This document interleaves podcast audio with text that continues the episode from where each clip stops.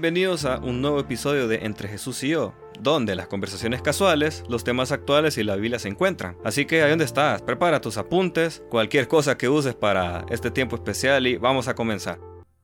El día de hoy no vamos a tener meramente un tema en sí. Yo quiero que hablemos de una historia en la que todos y cada uno de nosotros como cristianos nos sentimos identificados. Y eso es cuando sentimos que no cumplimos con los requisitos para ser llamados hijos de Dios o discípulos de Jesús. Esto pasa por regla en general cuando descuidamos nuestra vida cristiana, ya sea que dejemos de orar por varias semanas, o que leemos la Biblia solo los domingos, como usualmente por cultura o tradición, o simplemente tenemos pecados ocultos, pecados recurrentes, de los que no queremos que nadie se dé cuenta y los ocultamos por la vergüenza. Así que esto es una historia que te aseguro que a mí en lo personal me confrontó, pero estoy seguro que a ti también te va, te va a hablar y te va a impactar hasta el alma. Entonces, esta historia se encuentra en uno de los capítulos más famosos del Evangelio de Juan. Claro, antes de entrar en detalle, quiero presentarles a nuestro invitado de hoy. Él es coordinador del Ministerio House y una persona a la que yo admiro bastante por su pasión y entrega, un amigazo desde hace años. ¿Cómo estás, Ramón? Muy bien, Robert, un gusto de estar acompañándote en este podcast el día de hoy. Excelente, así que entremos de lleno. ¿Qué te parece, Ramón? Me parece excelente, además el tema pues es muy importante, muy interesante, así que me gustaría mucho desarrollarlo este día. Así es. Ok, entonces analicemos el contexto de Juan 21, versículos 3 al 17. En este punto Jesús ya había resucitado, ya se le había aparecido a María Magdalena, ya se le había aparecido a los discípulos dos veces, ya les había dado incluso instrucciones de ir a otra ciudad para encontrarse con él. Entonces, en este punto los discípulos están como un estado de stand-by, Ramón, donde ellos pues estaban en la expectativa. Jesús resucitó y ahora qué. Entonces, Ramón, leamos versículos 3 al 17. Comenzando a leer, por ejemplo, dice Simón Pedro dijo, me voy a pescar. Ellos le contestaron, nosotros vamos contigo. Salieron de allí y se subieron a la barca, pero esta noche no pescaron nada. Si nosotros vemos este episodio es muy parecido a como Jesús los había conocido a ellos. Eso quiere decir que Pedro había vuelto donde él había salido. Y eso nos muestra cómo nosotros muchas veces, después de haber visto la gloria de Jesús, de ver a Dios trabajando en nuestra vida, volvemos sin querer o quizás queriendo a ese lugar de donde Dios nos sacó.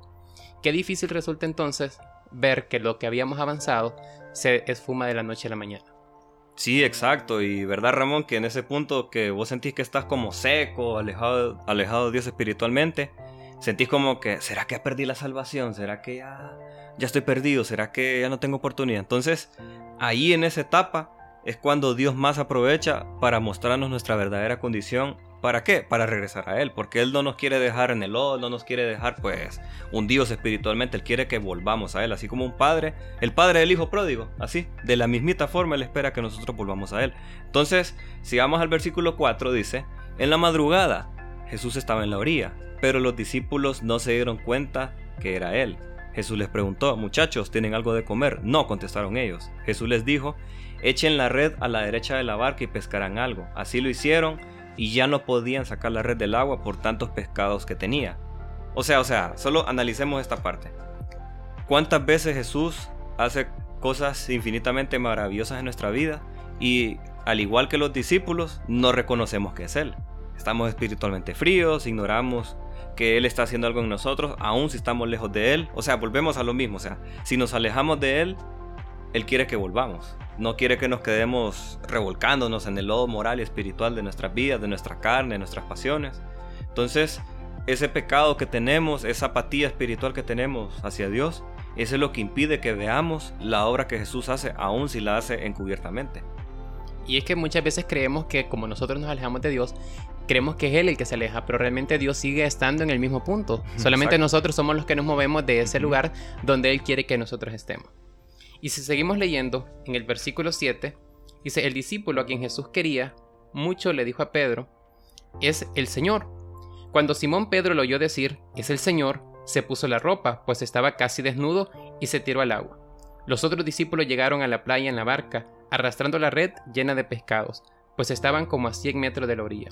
Al bajar a tierra, vieron una fogata con un pescado encima y pan. Si nosotros vemos, Pedro estaba completamente, dice ahí, desnudo como nosotros muchas veces nos encontramos sin Dios, desnudos, sin tener nada porque lo hemos perdido todo cuando lo hemos perdido a Él, que se ha alejado de nuestra vida. Ahí podemos ver que a pesar de lo oscuro que se ve la situación, Él siempre nos da un rayo de esperanza. Y precisamente eso lo hace para que podamos ver su bondad, para que podamos ver su misericordia. Porque Jesús obviamente, Jesús no, Él no aprueba el pecado, ni nos felicita por nuestro pecado, ni nos, nos ayuda a pecar, sino todo lo contrario. Si Él nos bendice, si Él nos ayuda, si Él nos, nos llena, es precisamente para que abandonemos el pecado y vayamos hacia Él. Entonces, si vamos al versículo 10, Jesús les dijo, tráigame algunos de los pescados que acaban de sacar. Simón Pedro subió a la barca y arrastró hasta la orilla la red, que estaba llena de pescados grandes. Eran 153 pescados, ¿te imaginas, Ramón? Qué buen almuerzo. Era un tremendo manjar lo que tenía. sí, literal. Eran 153 pescados y a pesar de ser tantos, la red no se rompió. O sea, a pesar de que desbordan a veces las bendiciones, o sea, nuestra vida no, no se desmorona, nuestra vida sigue adelante, Jesús es el que nos sostiene. Jesús les dijo, versículo 12, vengan a desayunar.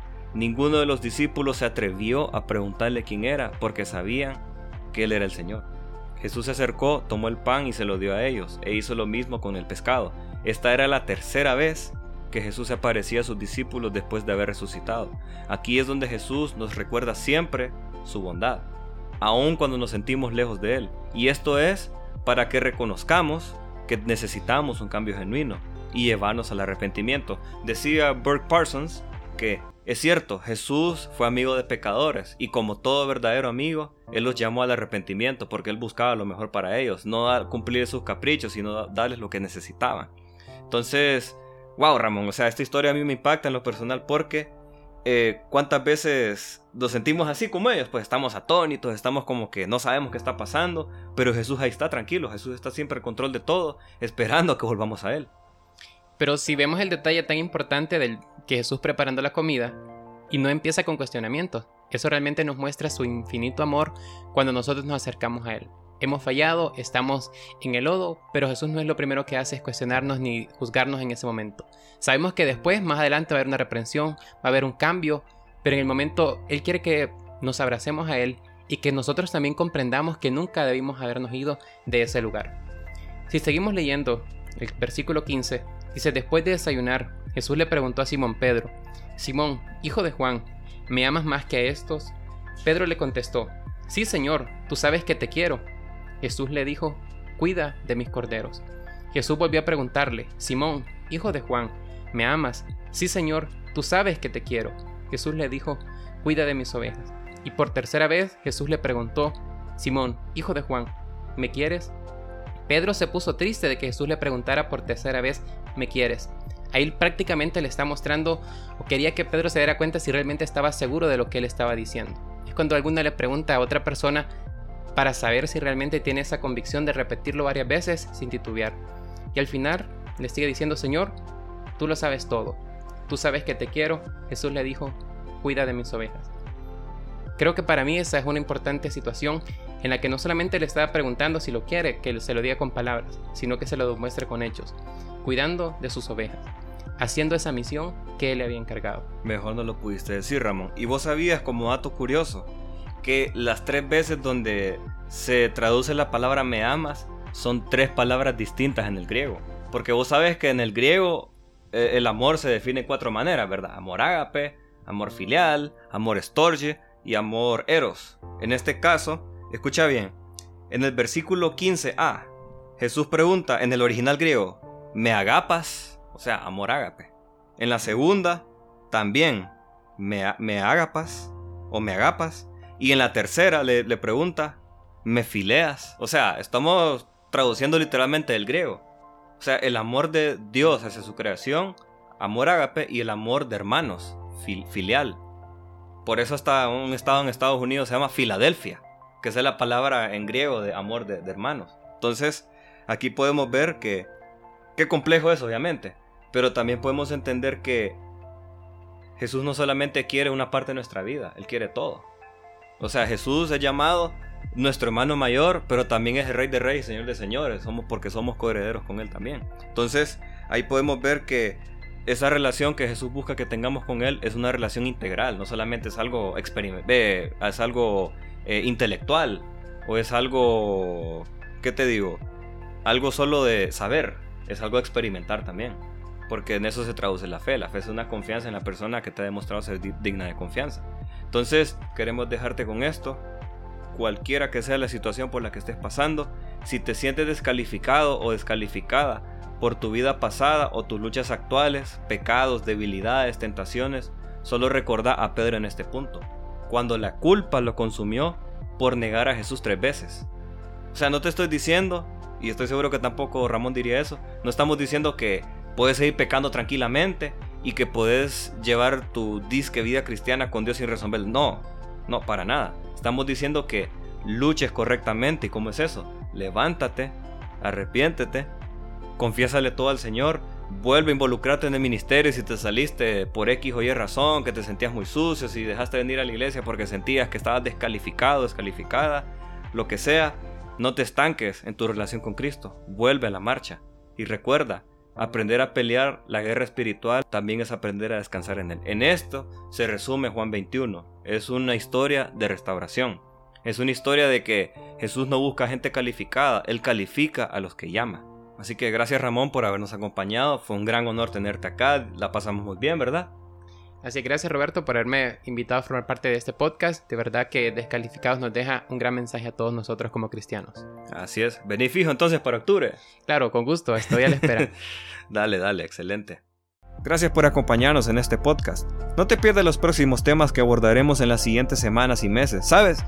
Si deseas más información sobre nuestros ministerios o quieres ponerte en contacto con nosotros, escríbenos en nuestras redes sociales. Te dejamos los enlaces en la descripción de este episodio. Hasta la próxima.